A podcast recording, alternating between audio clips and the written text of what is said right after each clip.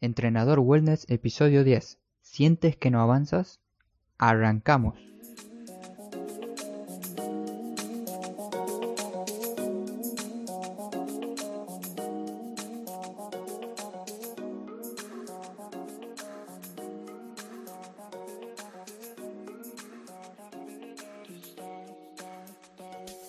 Buenos días, hoy es miércoles 23 de enero del 2019 y te quiero dar la bienvenida a Entrenador Wellness, un podcast donde aprenderás realmente sobre entrenamiento, alimentación y lo fácil que es generar hábitos saludables para obtener la vida que te mereces. Llegamos al capítulo número 10. Para mí es un logro muy grande porque desde hace mucho que vengo con ganas de hacer esto y no me animaba Además lo postergaba por diferentes motivos que tengo ahora y por fin pude empezar a hacerlo. Así que estoy muy muy contento y animado a seguir. El tema de hoy es para analizar y buscar soluciones para poder avanzar en nuestros entrenamientos. Como siempre le daré una serie de pautas e ideas para que ustedes tomen nota y vean cuál les resulta mejor para ponerlas en práctica lo más antes posible. Lo primero y fundamental es descansar más. Este tema lo hablamos muy poco en el episodio pasado, pero en unas semanas prometo dedicarle un episodio entero, ya que el sueño es muy importante para todos. En este caso, descansar más te ayudará a la reconstrucción muscular para avanzar en tus entrenamientos.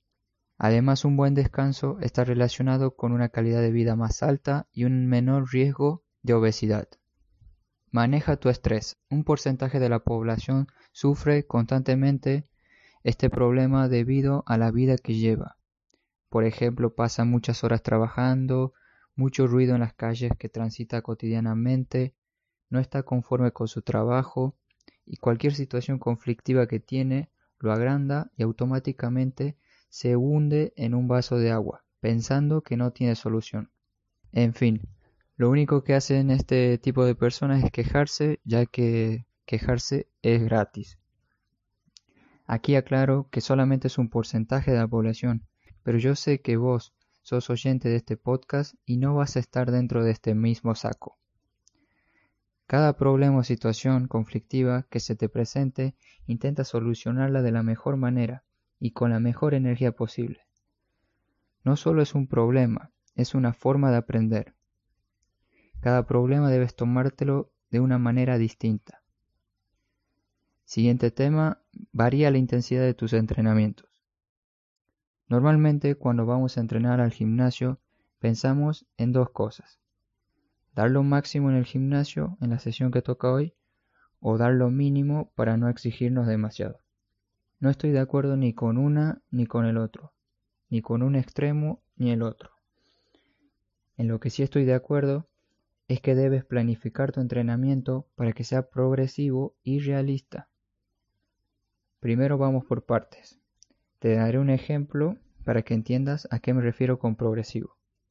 El mes tiene cuatro semanas, por lo tanto, en el mejor de los casos, tendrás dos o tres días de entrenamiento a la semana.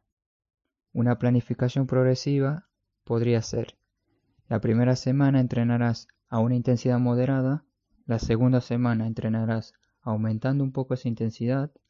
La tercera la aumentarás un poco más. La cuarta y última semana vamos a bajar la intensidad a moderada o baja. Si tu objetivo es aumentar la fuerza, programa tu entrenamiento para que la intensidad sea progresiva. Si quieres que hable más de este tema o te quedaron dudas, puedes preguntarme lo que necesites en entrenadorwellness.com barra contacto. Siguiente tema. Añade una rutina de movilidad extra a tus entrenamientos. Un tema muy olvidado es la movilidad, la cual es muy importante para que nuestros entrenamientos sean más efectivos.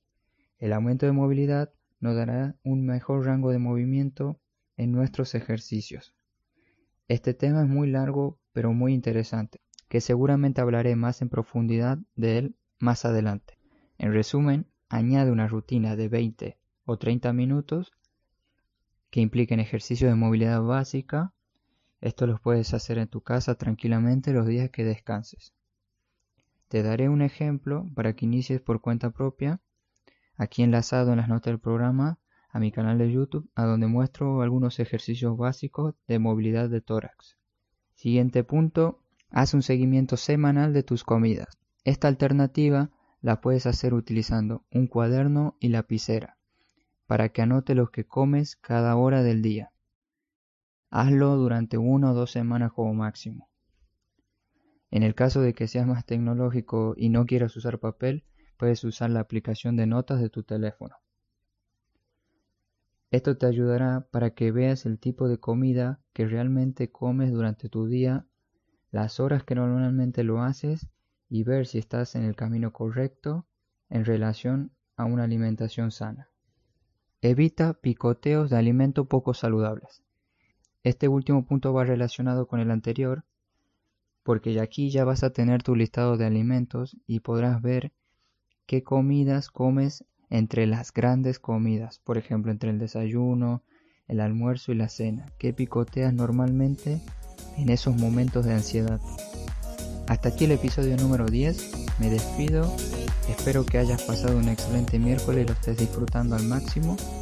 Y como decimos aquí, no te olvides de moverte y hasta pronto.